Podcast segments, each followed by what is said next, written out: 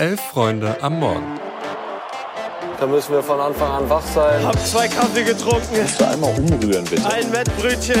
Also wenn das ein Chiri ist, weiß nicht, Digga. Soll der Cornflakes 10 gehen, aber... Das ist kalter Kaffee. Sag ja Eier, wir brauchen Eier. Es ist Dienstag, der 23. Januar. Ihr hört Elf Freunde am Morgen. Ich bin Luis und heute Morgen ist auch noch dabei Eva. Grüß dich. Guten Morgen, Luis. Wir sprechen heute über die dritte Liga. Da steht ja eine englische Woche an. Wir blicken auf eine große Überraschung beim Afrika Cup und haben noch News dabei, vor allem vom Transfermarkt. Also viel Spaß. Ja, kurz vorab äh, Public Service Announcement, bevor hier Zweifel aufkommen. Ich mache das aus freien Stücken. Ich möchte über die dritte Liga reden. Wie gesagt, die geht direkt in der englische Woche. Nein, Eva zwingt und bedroht mich nicht. Ich mache das hier wirklich sehr freiwillig. Ja, ich glaube auch ehrlich gesagt, bei der aktuellen Situation meines Vereins ist es auch eher umgekehrt. Ja, also es ist hier Traumabewältigung für mich. Ich habe das Thema nämlich gestern ganz elegant umschifft. Das habe ich gemerkt. Äh, Eva, nur so viel. Wir müssen später darauf zurückkommen, auf die Arminia, das schon mal vorab. Aber lass uns doch mal so starten. Seit dem Wochenende wird ja wieder gespielt in Liga 3 und wir dachten, jetzt ist es auf gar keinen Fall zu spät, um nochmal, ja, die spannendsten Geschichten und Entwicklungen zu besprechen, auf die es jetzt in der Rückrunde zu achten gilt. Und ich würde vorschlagen, wir starten mal ganz oben. Da steht nämlich Jan Regensburg mit 46 Punkten auf Platz 1, Dynamo Dresden dahinter mit 43 auf Platz 2. Ja, und das eben auch schon mit sieben Punkten Vorsprung auf den Relegationsrang. Da stehen die starken Aufsteiger aus Ulm.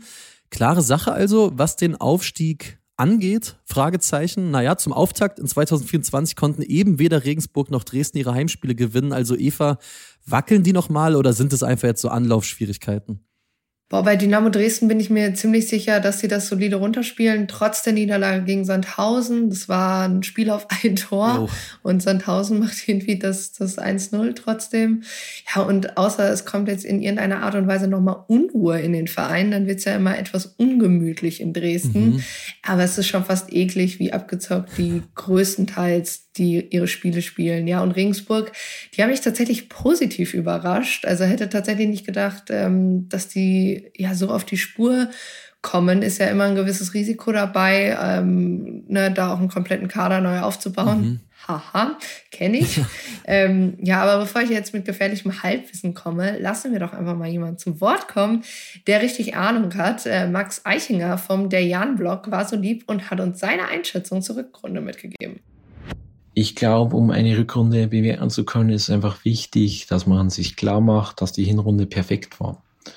Und man kann nicht perfekter als perfekt sein und das muss sich jeder im Umfeld, das müssen sich auch die Medien klar werden. Ich glaube, am Ende steht nicht die Mannschaft oben, die weniger Fehler macht, sondern die am meisten daraus gelernt hat. Es ist ein stetiger Prozess mit dieser jungen Mannschaft, mit diesem Trainerteam. Aber was mir etwas Sorge macht, sind die Verletzungen von Erik Hauptmann und Felix Gebhardt.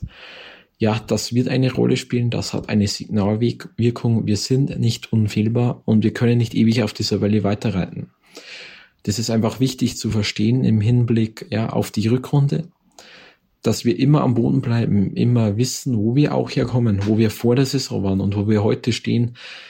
Das müssen wir uns jeden Tag vor die Augen führen, ja, und jeden Tag an Gott beten, dass er, dass das so passiert ist, weil das wird nie wieder in dieser Form passieren, dass du mit diesen 20 neuen Spielern, mit einem neuen Trainerteam so eine Hinrunde spielst. Ich glaube, es wird spannender als in der Hinrunde. Es wird ähm, der Abstand zu den Konkurrenten schmelzen. Am Ende werden wir es über die Relegation schaffen. Über die Relegation, weil ich den Jan kenne. Wir können es nur über die Relegation gefühlt. Aber am Ende werden wir es schaffen, wieder in die zweite Bundesliga zurückzukehren. Und das verdient Forza Jan. Ja, vielen Dank an Max und schaut doch mal auf jeden Fall bei ihm auf dem Blog dabei, gerade wenn ihr Fans der dritten Liga seid. Ich glaube, da habt ihr schon mal einen ganz guten Einblick bekommen, äh, dass der auch generell einen ganz guten Überblick über die restliche Liga mhm. hat. Und wir bleiben auch direkt mal in Bayern und gehen weiter nach Giesing zu 1860. München, die hatten kurz vor Hinrundenende ja ihren Trainer entlassen und Anfang des Jahres dann Giannikis Agregirios geholt, mhm. um Himmels Willen. Ich lerne es bis zum Ende der Saison, ich verspreche es euch. Ja, und auch beim MSV Duisburg gibt es eine neue, dir sehr bekannte Personalie mhm. mit Michael Preetz. Kommt denn jetzt die Wende? Boah, also die beiden Teams, die haben ja am Wochenende direkt gegeneinander gespielt. 4-1 ging das aus für die Löwen und da sah der MSV schon wirklich hilflos aus und ob Michael Preetz jetzt derjenige ist, der da den Karren aus dem Dreck zieht.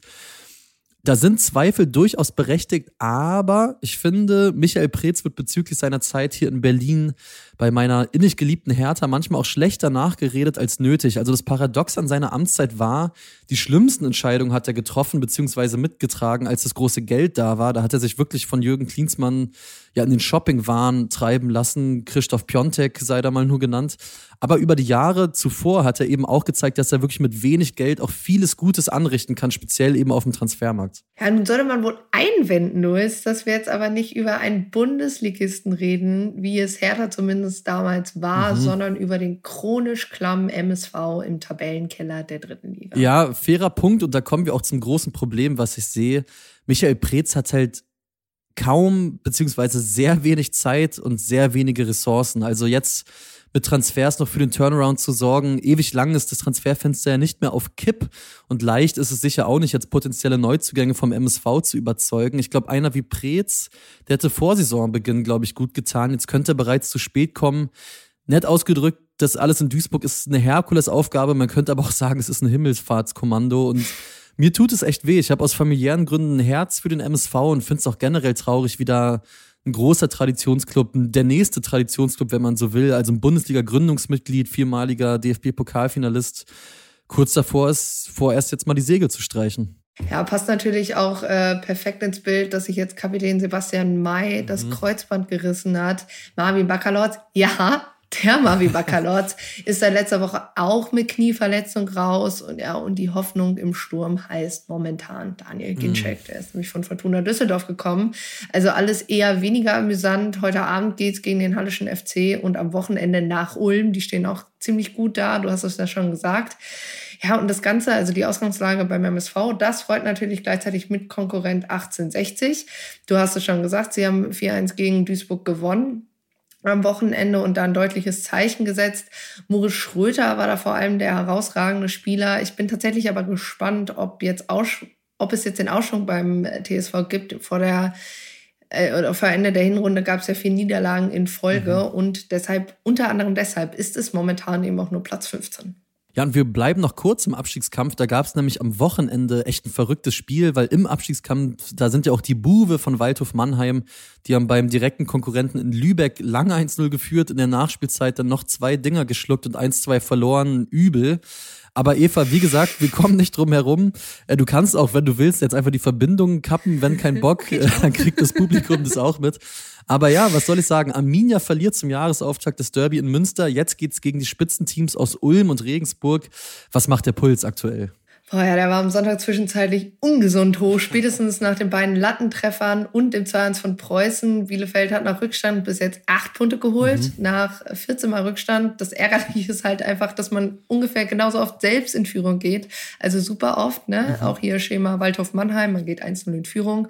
Dann steht's 2-1 und dann muss man sich am Ende noch über das 2-2 freuen. Ähm, also, ne, in, im Endeffekt in nur 50 Prozent der Fällen bekommt man solche Führungen dann auch über die Zeit. Ja, ich bin an sich tatsächlich aber immer noch von Mannschaft und Trainer überzeugt. Also es ist was ganz, ganz anderes als äh, jetzt letzte Saison. Aber so lethargische Leistungen wie nach dem 2-1, äh, ja, das macht nicht unbedingt Hoffnung. Und dann ist es ja seit zwei Jahren auch gefühlt das Gleiche. Ja. Erst hast du kein Glück, dann kommt auch noch Pech dazu.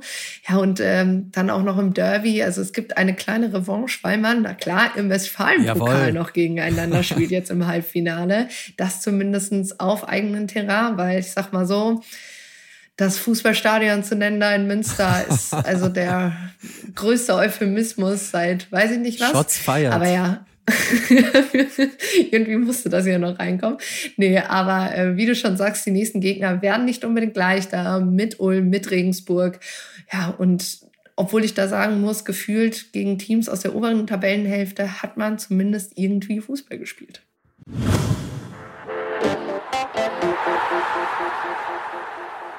Ja, besserer Fußball wird auf jeden Fall weiterhin beim Afrika Cup gespielt. Allerdings seit gestern Abend höchstwahrscheinlich ohne die Gastgeber von der Elfenbeinküste. Die haben nämlich 4 zu 0 gegen Äquatorial Guinea verloren.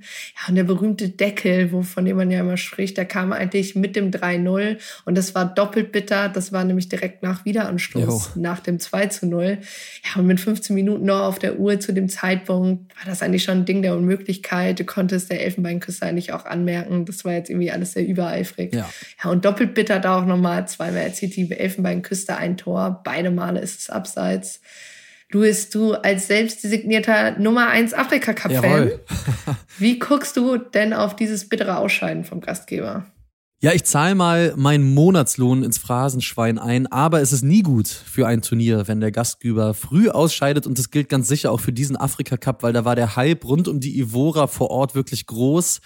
Generell muss ich aber einfach nochmal betonen, also diese wilden Geschichten abseits des Rasens, wie jetzt zum Beispiel die Trainerentlassung von Tansania während des laufenden Turniers, dann ebenso heroische Außenseitererfolge wie von Äquatorial Guinea, die jetzt im Achtelfinale sind, von den Kapverden, die im Achtelfinale sind und das trotz knüppelharter Gruppen mit Turnierfavoriten drin.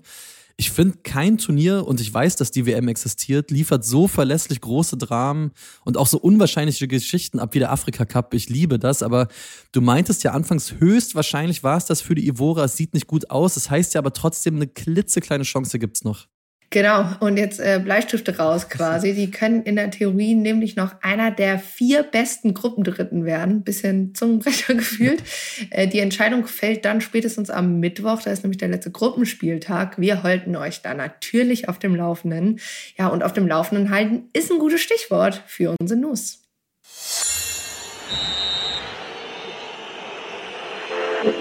Da beginnen wir in Kaiserslautern und da hat Thomas Hengen genug. Der Geschäftsführer des ersten FCK, der hat sich am Montag leidenschaftlich gegen Gerüchte gewehrt, die aktuell in den sozialen Medien die Runde machen. Die Roten Teufel, die haben ja 0 zu 2 beim FC St. Pauli verloren und danach wurden speziell auf Social Media Stimmen laut, die von großen Unstimmigkeiten beim FCK sprachen, sogar bis hin zu einem kleinen Aufstand der Spieler gegen Dimitrios Gramotzes, den es gegeben haben soll.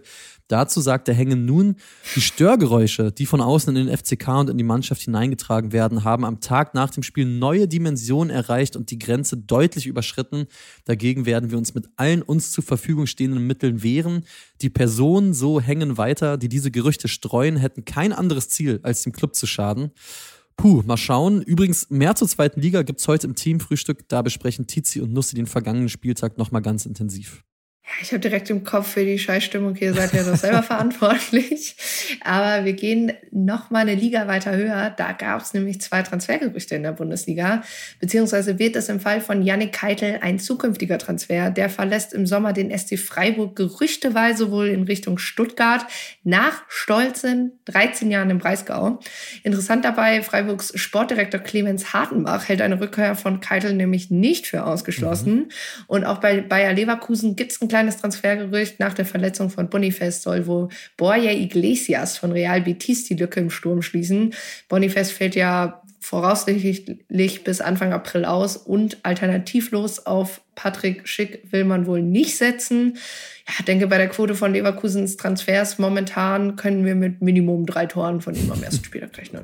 Ich, äh, ich würde nicht dagegen wetten wollen und gebe euch äh, der Chronistenpflicht halber noch diese Meldung mit. Das Nachholspiel zwischen Mainz 05 und Union Berlin wurde jetzt terminiert und zwar wird am Mittwoch, den 7. Februar um 18.30 Uhr gespielt, also zwischen dem 20. und dem 21. Spieltag.